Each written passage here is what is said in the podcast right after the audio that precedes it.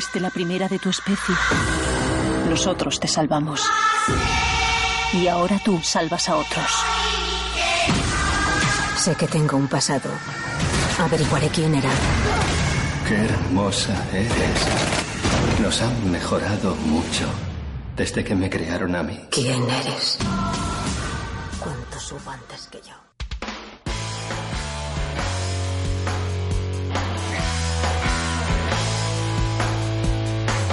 Bienvenidos a Gámbate, un programa donde hablaremos de cine, series, videojuegos, cómics y animación. Hablamos de cultura y, por supuesto, con un toque friki. Acompáñanos.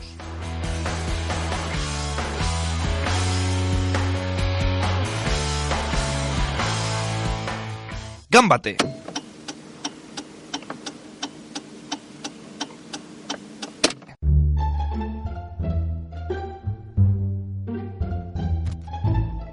Buenos días, buenas tardes o buenas noches, dependiendo de cuándo estéis escuchando, escuchando esto. Y bienvenidos pues a Gambate Podcast Express, que ya hacía tiempo desde... ¿Cuándo fue la última película, Juanjo? ¿Cuál fue? Antes lo estaba intentando pensar y no, y no, no me acordaba. Después- Recuerdo que fue un pulgar arriba unánime, pero no Sí, recuerdo ¿verdad? cuál fue. Bueno, lo pensaremos durante el programa. Logan. Logan, Logan. es de Logan, cierto. Pues bienvenidos otra vez a Gambate Podcast Express y presentaros a mi compañero Juanjo. ¿Qué tal? Muy buenas tardes para Hola. nosotros, Jesús. Sí, sí, sí. Y bueno, eh, antes de entrar en materia, vamos a recordar las redes sociales. Eh, tenemos Facebook, podéis encontrarnos como Gambate, y también tenemos Twitter e Instagram. Y ahí somos arroba Gambate Web. Y por supuesto, y por supuesto, recordaros nuestra página web donde podéis encontrar artículos y noticias de diferentes temas como son cine y series de superhéroes, anime, manga y muchas cosas más. Hoy hemos ido al cine y hemos visto Ghost in the Shell, la, la apuesta de bueno de DreamWorks eh, protagonizada por Scarlett Johansson y vamos a dar nuestra opinión durante una media horita si te parece Juanjo Vamos a ver, A ver si qué sacamos ese, pulgar, claro. ese pulgar donde acaba. pulgar arriba pulgar abajo y vamos a ello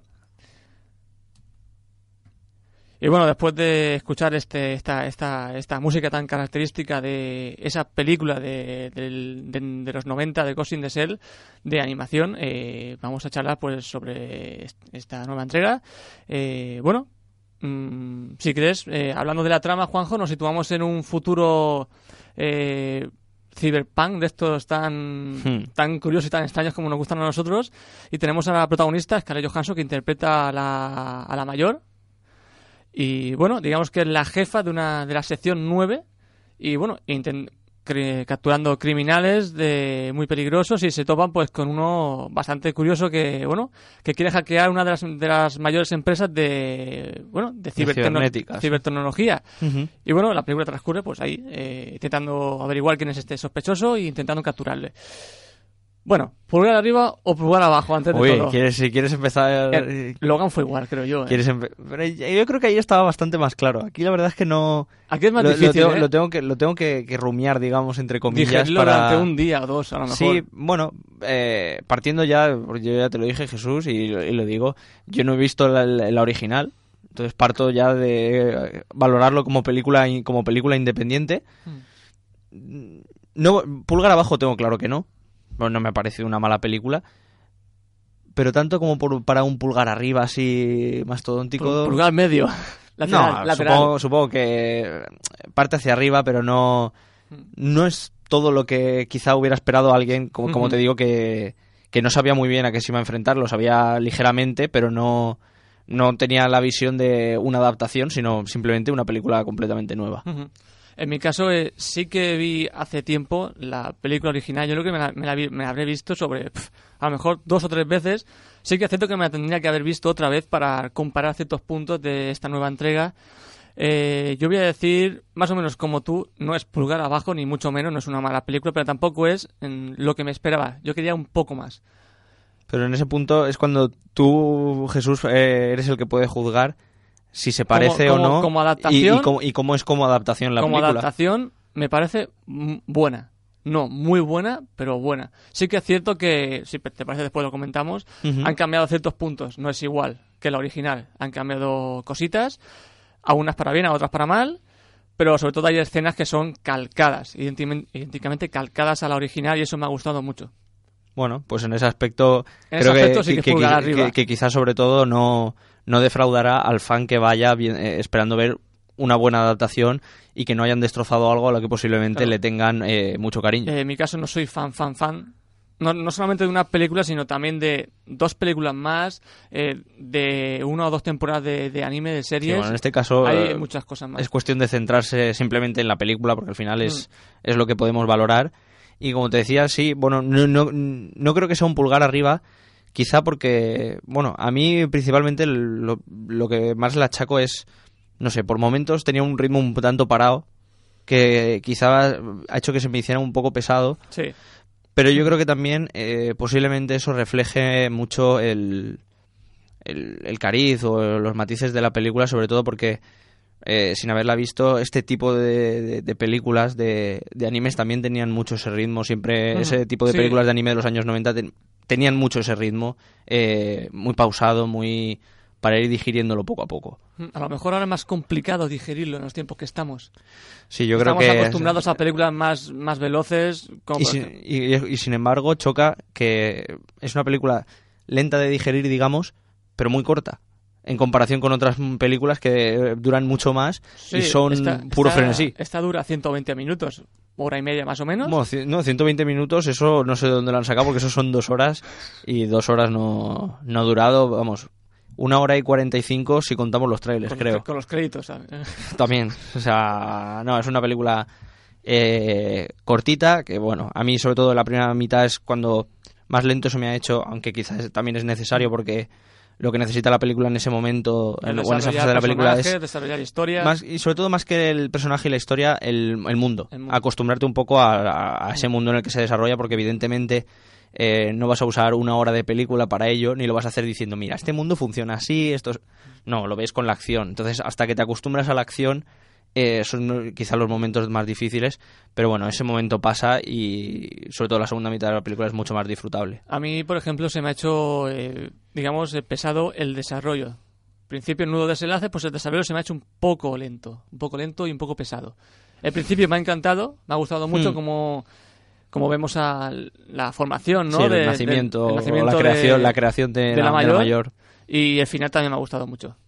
La recreación es igual que la película y la verdad es que ahí sí que doy mi apoyo al director Rupert Sanders. Yo es que en, en cuanto al desarrollo, y habías hablado de, de empezar por la trama, Jesús, eh, bueno, es que la trama no es nada especial.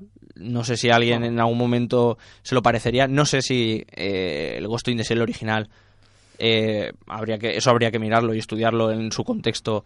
Pudo ser una revolución mayor. Pero lo que es cierto es que yo en cualquier momento de la película eh, podía decirte lo que iba a pasar. En todo momento. O sea, es una película eh, que sigue los cánones de este tipo de películas, de este tipo de, de distopías futuristas, o sea, de estos mundos eh, distópicos eh, futuristas que siempre cumplen una serie de reglas y esta no ha sido la excepción y además con un esquema eh, muy marcado de cuándo van a pasar las cosas, qué son las cosas que va a descubrir y, y en ningún momento se ha salido de ello, que no es necesariamente malo, pero nos sorprende.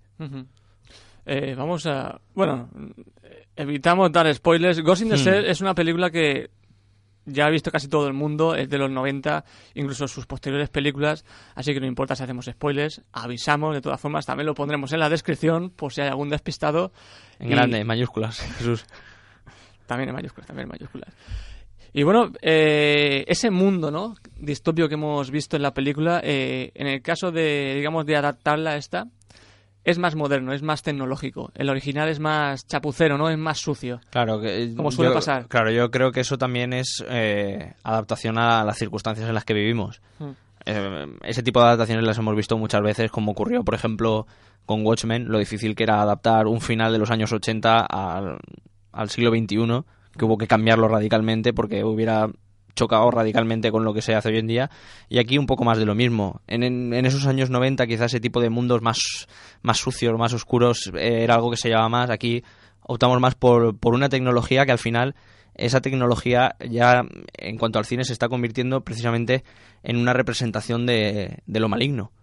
Una película cuanta más tecnología muestra lo que busca es quitarle la personalidad a, ese mundo y hacer creer que es un, un mundo malo, ya oscuro, carente de vida, que al final es un poco lo que vemos, no se nos muestra demasiado, pero sí que basta con unas pinceladas y quizá unas escenas que habrá gente que diga ¿por qué está esto aquí? o ¿qué pinta esto aquí? como la escena en que ella digamos eh, consigue ahí a una prostituta son escenas que quizá choquen un poco pero que valen precisamente para ello para ver Mm. en qué, en qué está convertida esa Y- sociedad en la que se desarrolla Y digamos que, que la protagonista se debate entre ser humano o ser un cyborg. Entonces digamos que le da ese cariz. Bueno, si hablamos ya de la protagonista Jesús ya hay que cambiar de tema Eh, eso ya cuando me, cuando me digas No, si te parece que me de tema ya, ¿eh? No, yo, a, a ver, mm, pensando en el argumento no, no tengo mucho más que decir. Es decir, no, no voy a desvelar la película entera. Tampoco hay necesidad. no el, que, no vale el- que quiera que vaya a verla no, no tiene mayor co- complicación. Y bueno, pues ahora que has mencionado a la protagonista, yo ahí sí que no sé si decirte que muy bien o muy mal. Mm, Es algo que no, no termino de... En, en De- la, en la película original, la protagonista, digamos que le dan igual las emociones. Es más neutral, o sea, Bueno, pero es que aquí... mm, aquí sí que se le da más importancia. es me- pero a mí aún así me sigue dando la misma sensación. O sea mi, mi problema viene de que no sé muy bien eh, parece que ella eh, está preocupada por por esa por ese sentimiento de que ella no se siente humana y se siente desplazada Sí, y por esas y- visiones que ve, y porque- ajena.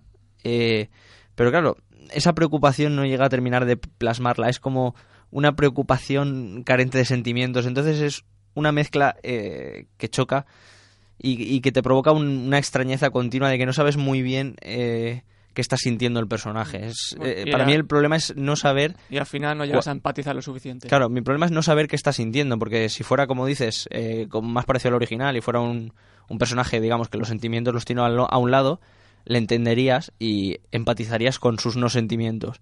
Si estuviera más preocupado, empatizarías perdón, eh, con esa preocupación. Pero aquí se queda ahí eh, a medio camino entre una cosa y otra y no sabes muy bien eh, hasta qué punto le, le aflige o no este, estos recuerdos que le vienen, estos flashes. Y, y sobre todo después de, del descubrimiento al que le enfrenta, ¿cómo era? Kurs o Kurs, el, malo, el malo, el que está conectado, Kurs o Kurs era. Kuze. Eh, después del descubrimiento que hace, eh, me falta un poco más, me falta que, que eso le choque un poco más, porque digamos que la reacción que tiene es poco más o menos lo mismo que ya la reacción que tenía antes. Entonces, por ese lado a mí me ha faltado. Yo creo que han intentado quedarse demasiado en, en quizá una representación del original. Eh, se les ha escapado otras cosas Sí, y al a- final se ha quedado algo medias. raro. Yo creo que quizá haber optado por un- una adaptación plena en la que hubieran cambiado directamente los matices del personaje, quizá le hubiera pegado más o no lo sé. Pero bueno, hubiera sido al menos algo más distinto y más claro. Y después tenemos al fiel compañero de, de la mayor, de Scarlett Johansson, que se llama Batou en la película. Y curiosamente aquí en la peli eh, han hecho algo curioso, que en la película de animación original, eh, desde el principio tienen los ojos eh, robóticos. Aquí no. Bueno, Aquí desde el principio lo tienen- los tiene humanos hasta que, bueno, ocurre una explosión, digamos que se le queman las retinas y se los trasplantan. Me ha gustado eso. Sí, A mí me ha gustado. de hecho creo que quizás me parece de, de todos los personajes el más el más redondo dentro de, de su secundariedad. Me y, parece le, y le gustan los perros, así que perfecto No, todo. pero me parece el personaje más redondo porque bueno, sí que presenta cierta evolución, es ese compañero fiel, en- entiendes muy bien la manera que tiene de ver a, a la mayor, de entenderla, de, de, de empatizar con ella. eh, cuando pierde la vista es un personaje que sí que consigue transmitir lo que lo que tú entiendes, es decir, lo que tú estás viendo en la pantalla, yo creo que es lo que se pretendía transmitir y creo que en ese sentido es el, el personaje más redondo. Evidentemente es un secundario. Eh, prácticamente es que en la película, más allá de Scarlett Johansson, no podemos To- decir que hay ningún personaje que tenga una relevancia mayor. Pero este destaca por encima de todos ellos porque al mismo nivel que este personaje, pues podría estar Kuze o Kus, podría estar el, el jefe, que ahora no recuerdo el nombre. El Ah, único, creo, bueno, creo el- que es Aramaki. Aramaki, Aramaki, sí. Aramaki. el único personaje que habla en japonés en la película. Sí. Y, y el malo, y Kater. Es- Esos tres personajes, digamos, que estarían en un Sí. nivel de secundariedad más o menos parecido, pero verdaderamente con el único que, para mi gusto, que llegas a empatizar es con, con Bato. Sí, al final, digamos que al igual que en la película original es uno de los más representativos. Eh, en cuanto a más personajes, la verdad, como hemos dicho, como son secundarios, tampoco es que haya mucho de comentar en realidad. Sí, podríamos comentar lo que te digo, Kater y Aramaki. Kater, ese malo prototípico en torno al que del que surge todo en el minuto uno de película cuando tú lo ves cuando la han creado a ella. Ya, ya sabes lo, de evidentemente lo que sabes que es el mal o sea eh, digamos que es que no, no hace falta ver el desarrollo de la película para saber lo que va a pasar. Es decir en el minuto uno eh, alguien que ya haya visto mucho tipo de, de- de este, de este tipo de cine o de este tipo de historias, en el minuto uno ya sabes todo lo que va a ocurrir. Eh, no, no tiene más historia, sabes qué tipo de personaje es Cater y, y lo que te va a ofrecer. Pero bueno, como la película no tiene tampoco, eh, y que no lo espere ninguno si es lo que va buscando, no tiene grandes escenas de acción, eh, es un malo que tampoco puede destacar porque lo que hace es lo, lo justo y necesario más allá de dos enfrentamientos verbales con Haramaki y morir al final. Sí, en cuanto, ya que has empezado a hablar de ello, la acción, y sí que se- hablamos de los efectos especiales, lo juntamos todo. Acción, en realidad, en la película hay como dos escenas. Lo justo, pero eh, Dos, sí. dos y media. Más sí, no, no, hay. no, no hay demasiadas y no se, no se extienden ni se dilatan demasiado en el tiempo. No, no parece ser el objetivo en ningún momento de la película, ser una película de acción ni mostrar una excesiva acción. Y en cuanto a los efectos especiales, eh, algo con lo que normalmente yo creo que soy el más crítico, la verdad es que no tengo, de más, no tengo nada de lo que quejarme. Digamos que donde más se nota, o sea, no que sean malos, eh, donde más lo ves es en la recreación de la ciudad, de esta Sí, neociudad. claro, evidentemente la ciudad es mm, sin duda lo, lo que más destaca digitalmente, porque evidentemente no se ha cogido una ciudad, eso está creado, o su- como mucho se ha creado todo digitalmente por encima de, de las imágenes tomadas de alguna ciudad japonesa, pero no, no, no hay no, no hay nada más que destaque tanto como eso, pero el propio diseño de, de Scarlett Johansson o de Kus eh, a mí en, en absoluto me choca, no, no me ha parecido algo eh, artificial. Supongo que porque esos efectos especiales, y eso ya tendría que mirarlo, no sé cuánto tienen de digital y cuánto tienen de maquillaje Mm. y de, y de trajes, porque posiblemente eso sean, al menos el de Scarlett Johansson En tenga, mu- partes tenga, mu- ten- tenga mucho de traje y mucho, pero y combinado con digital. Y yo creo que ayuda y, y en ningún momento ni, ni te saca de la película. Yo creo que al final un efecto especial lo que tiene que ir es con la película, tiene que casarte de manera que te lo creas y lo más importante para mí en esta película es que en, en todo momento te, te crees, te crees su cuerpo cibernético, te crees las cosas que pasan. No te, no te llega ni a sorprender, que, que a mí me sorprendió un poco, pero aún así no te llega a sorprender ese momento en el que visitan por primera vez a, a la médico, esta a Dalin, y de repente se le levantan los ojos y se conecta algo. No, no, no. Pues sí, o sea, está muy bien sí, implementado. Yo, ya estaba acostumbrado a las películas y a lo que me iba a encontrar mucho mejor que una persona que no haya visto y que diga esto. Sí, sí, o sea yo que- por, eso, por eso digo que yo... Por esto, eh, otro pulgar arriba. Eh, sí, efectivamente, en ningún momento me ha sacado de la película ni me ha parecido algo extravagante. Creo que cuadraba con el mundo que se había presentado y ese es un acierto de la película. Banda sonora. Eh, aquí, curiosamente, eh, al final de los créditos, tranquilos, no hay spoiler, aparece eh, la sintonía, digamos, principal, ¿no? De, de la película original. Y me ha chocado verla al final porque yo pensaba que iba a aparecer al principio, con la escena de, digamos, que cuando se crea la mayor en ese laboratorio. Y eso no me ha gustado. No me ha gustado eso. Y ahí, ya- ahí ya no puedo decir tanto. Ahí eh, has mencionado un factor demasiado nostálgico, Jesús, como, cierto, para, como, para, como para juzgarlo. Eh, la banda sonora no me he percatado de ella. Acompaña Con lo cual, si no, me, si no me he percatado, ni es bueno ni es malo. Es decir, eh, cumple su función, que es acompañar y no, y no desentonar. Con lo cual, bien. Y bueno, el- ahí ya entra el factor nostálgico de los que prefieran que esté ese guiño a la original al final o al Mm. principio. Incluso en la parte del principio, en esa, en esa escena que te he comentado, eh, esa, esa melodía eh, tiene ciertos toques a la original, pero no lo suficiente para mí. Yo creo que quizá, yo creo que posiblemente eso haya no sido, digo que esté mal. haya sido, deliber- haya sido deliberado, porque quizá utilizar la, la canción original en el principio de la película, inconscientemente a todo aquel que haya visto la película le puede influir a la hora de ver el resto de la película. Pensar que va a encontrar algo muy, muy, muy cercano al original y luego quizá verla condicionado. Yo creo que quizá por eso lo han relegado al final como un guiño a toda esa gente. Dos escenas a comentar, si te parece, Juanjo, que, Ujú. que están recreadas a la perfección en, la- en- en esta película y son la escena en la que persiguen al, al basurero, digámoslo así. A partir de ese momento te das cuenta de que, hostias, esto está bien hecho. Esto está bien hecho. Además hay una parte en la que ves a un avión Sí, por sí. el cielo y además la sombra por el suelo. Y por el, creo que había un río, no si no me equivoco. Sí, bueno, eh, no, no me ha quedado muy claro que era un, Un montón de agua, no, Sí. no sé si era un río o porque estaban al lado de la ciudad. Ahí me, me he desubicado un poco, no, no, Esa- no tenía muy claro, pero sí, eh, la zona esa, final con esa- agua. Esa serie de, de tomas están, están igual en ese- la película original y esa pelea contra el basurero en ese pequeño estanque, Hmm. ¿no? Hombre, yo, Movimientos, escenas, golpes. A mí me ha gustado mucho cómo han adaptado esa parte. yo creo que evidentemente no, Es no iban, a los no iban- fans. no iban a hacer todo un producto nuevo y, y iban a aprovechar eh, varias escenas. Sobre todo esas escenas quizás de más de, de combate serían las más fácilmente aprovechables que las propias de, de diálogo. Y que son las más características de esa Y al final, original. Claro, son yo, o sea, tú cuando ves esa escena, e incluso, Juanjo, tú hoy te la ves. incluso sin ver nada, sabes que ahí hay algo característico, algo que es distinto a, a lo demás. A- Igual que me ha parecido a mí también en la primera escena, que no sé si está recreada, pero la primera escena a mí también me ha, me ha llamado bastante la atención esa presentación de la mayor, lanzándose, ese, ese camuflaje óptico, ese, Hmm.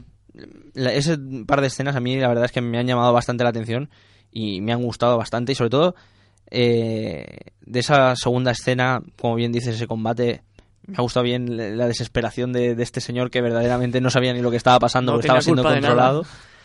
Y eh, en la primera, me ha ya, ahí ya me había llamado la atención el, el diseño de las cosas, porque había salido un poco la ciudad, pero ese momento de camuflaje óptico y sobre todo las geishas mecánicas me ha gustado mucho, mucho su Están, diseño. están muy bien diseñadas. Hmm. La verdad es que mm, no recuerdo ahora mismo si son exactamente iguales en la película original, pero la verdad es que el diseño de, de, bueno de maquillaje, de producción y todo esto está muy bien, muy aceptable. Sí, y la, y- y la propia la propia ambientación y todo ese Mm. tono oscuro que está permanentemente, que no que no desaparece y que y que bueno, que acompaña muy bien. Hemos dicho la escena del principio, que se asemeja mucho a la, película, a la película original, la de la pelea esta en el estanque con el basurero que no sabe qué es lo que hace.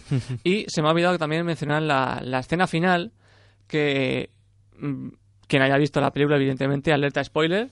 eh, bueno, la, la, la mayor, pues a la hora de derrotar al, al tanque araña, si no me equivoco, lo Sí. lo llaman así, se desgarra, ¿no? Se desgarra los... Iba a decir músculos, pero no, los, Sí. los brazos tecnológicos o como Se sea. desgraza su cuerpo Pues- su, de- su cuerpo cibernético. Pues no al mismo nivel que en la película original, pero se ve como se ven los desgarros, se ve los bueno, tendones robóticos o como sea y a mí eso también me ha gustado mucho. Digamos que parte del principio y parte del final de la película me, han- me ha gustado mucho.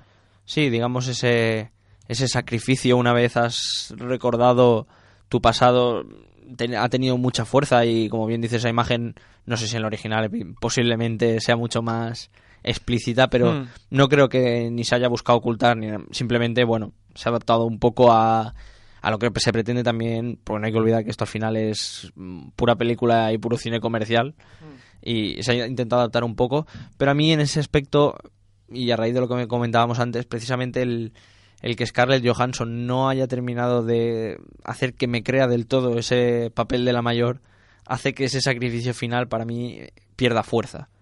Que verdaderamente me creo mucho más a Kush y su dolor o su locura, entre comillas, que a la propia Scarlett Johansson.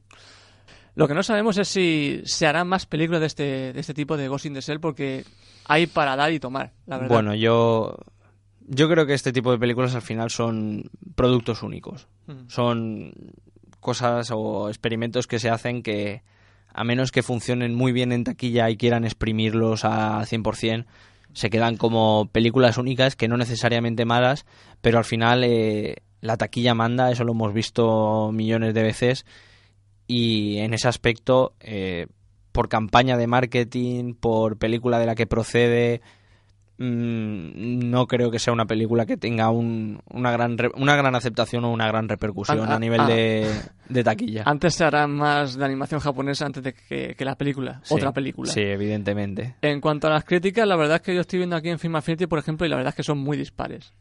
Malas, reguleras, buenas. No Al sabemos- fi- no al sabemos. final- Al final nos quedamos con nuestra opinión, que es la que Sí, importa. al final. Bueno, al final lo de las críticas es siempre lo mismo. Quien mire críticas a la hora de ver una película tiene que saber a quién tiene que consultar, quién suele ser más afín a sus gustos, eh, leer también las opiniones, las opiniones de la gente, porque en los críticos pueden pasar muchas cosas y puede haber muchos motivos de por medio a la hora de, de dar un veredicto o no acerca de una película. Y en ese aspecto, bueno, es normal que sean dispares, no, no es algo que, que me, que me termine de sorprender, pero bueno, también lo vimos con el propio con el propio Logan, que de público creo que ha tenido una aceptación mm, eh, muy superior a cualquier otra película de, Mm. de X-Men. Y en cambio entre la crítica ha sido bastante Sobre todo la basta- española, si no- ba- si no bastante bastante criticada sí, lo cual eh, uno, uno ve que, que muchas veces hay ciertas películas con las que hay eh, factores por medio que no son puramente de, de cinematográficos, digamos. Esto va a ser ahora como la prensa de videojuegos. Mejor no estar informado, porque a, a saber Sí. lo que te tragas. y si nos metemos ya entre, entre Marvel y DC, ya ni te cuento. Claro, es que hay, por eso digo que ese cine de superhéroes ahora mismo tiene un, un claro monopolio y es muy difícil meter mano. Y bueno, pues Ghost in the Shell, como toda adaptación, y como ya te digo, a menos que se le dé un, un buen marketing y detrás de cada éxito taquillazo hay una gran campaña Sí, de verdad- marketing. la verdad es que se han, se han lanzado varios teaser trailers de los personajes y, bueno, de, de cómo es la ciudad esta. La verdad es que yo creo que se le ha dado una, una buena campaña de marketing, la verdad. Sobre todo para los fans, a lo mejor. Mejor. Claro, eh, es, es, es donde está la diferencia de... Porque bueno, si tu objetivo al final es llevar al fan y cumplir sin más, eh, bueno, pues puede ser que en algún momento se planteen hacer otra, depende de cómo haya respondido ese fan, pero claro, luego hay campañas publicitarias que van mucho más allá del fan y aquí, aunque no nos salgamos un segundo de Ghost in the Shell, solo hay que ver eh, el exitazo o el taquillazo que ha supuesto eh, La Bella y la Bestia para mí, incomprensiblemente, así como un off topic aquí dentro a del programa. no le gusta. No, no es que no me guste, es que lo que no entiendo es esa, esa cantidad de dinero abrumadora. Que no viene más porque, o sea, además, antes del, del estreno había gente, mucha gente hablando de ella, esperándola. Y, y verdaderamente uno no uno que vive al margen del marketing no entiende por qué. Tú mezclas a Emma Watson y la Bella y la Bestia y ya formas un tinglado increíble. Bueno, Juanjo, no sé si nos queda alguna, alguna cosa más que comentar de Cosin de Sello, creo que no, ya lo hemos comentado todo. Como hemos dicho, no es Como un- recapitula- recapitulación, ahora que lo hemos hablado, Jesús, ¿hacia dónde ponemos el pulgar? Esa es la pregunta. Ahora que ya que lo hemos eh, es que sí, desgra- ¿eh? desgranado un poco, ya, yo creo que evidentemente tampoco es un pulgar al medio, es un pulgar ahí más tirando ya hacia arriba. tirando hacia arriba. es Yo creo que decir, sí. Que nadie... Eso sí, vamos. No, a- no creo que nadie pueda salir verdaderamente decepcionado si sabe un poco a lo que va. Evidentemente, si esperas una historia de amor, saldrás decepcionado, pero a poco que sepas un poco de, de qué va el asunto, eh, no te va a decepcionar porque, bueno, si se hubiera hecho eternamente larga, podría ser criticable, no lo es. Mm. Si hubiera abusado de la acción, si no hubiera tenido. Yo creo que al final encuentra un, un cierto equilibrio. A algunos les gustará menos, más, a algunos les gustará menos, pero decir que la película es mala, No, creo, no que, creo, ya- que, creo, creo, creo que es pasarse. Aquí ya depende del espectador, eh, depende de si te gustan las películas de, Hmm. de mucha acción Sí, claro, o pero si te gustan más evi- pausadas. Evidentemente, si, si sabes que no te va a gustar, no, no intentes verla. Es decir, esto pasa con todo. Si uno cree que no le va a gustar, no, no merece la pena que pierda su tiempo en ello. Pero si cree que le puede gustar, yo animo a ir porque no, no, no va a estar perdiendo el tiempo. Es una película eh, más pausada, con poca acción. A nosotros, pues como hemos dicho, pues un pulgar casi arriba, yo diría que sí. Y bueno, nosotros nos, nosotros nos veremos el próximo, bueno, no sé si nos veremos el próximo 7 de abril, porque Juanjo está todavía en duda si ver los Power Rangers o no verlos. No había visto el tráiler, hoy no me, ha- no me ha quedado más remedio, Hoy, hoy- Jesús. hoy lo hemos visto en la sala de Hoy cine. no, no me ha quedado más remedio que ver el tráiler. Tiene que ser entretenida al menos. Uf. Antes de despedirnos vamos a recordar las redes sociales. Tenemos Facebook, podéis encontrarnos como Gambate, somos una G roja y también tenemos Twitter e Instagram. Ahí somos arroba Gambate Web. Y por supuesto, y, uh, me lío yo solo. Y por supuesto recordaros nuestra eh, página web donde puedes encontrar eh, noticias y artículos de varios temas, como son cine, series de, de superhéroes, eh, animación y videojuegos y muchas más cosas. Juanjo, un placer estar aquí- contigo. Un placer a ti, Jesús. Y nos vemos pues en el próximo Gambate Podcast Express, que veremos si son los Power Rangers y si no, pues al próximo estreno. Un saludo y hasta pronto.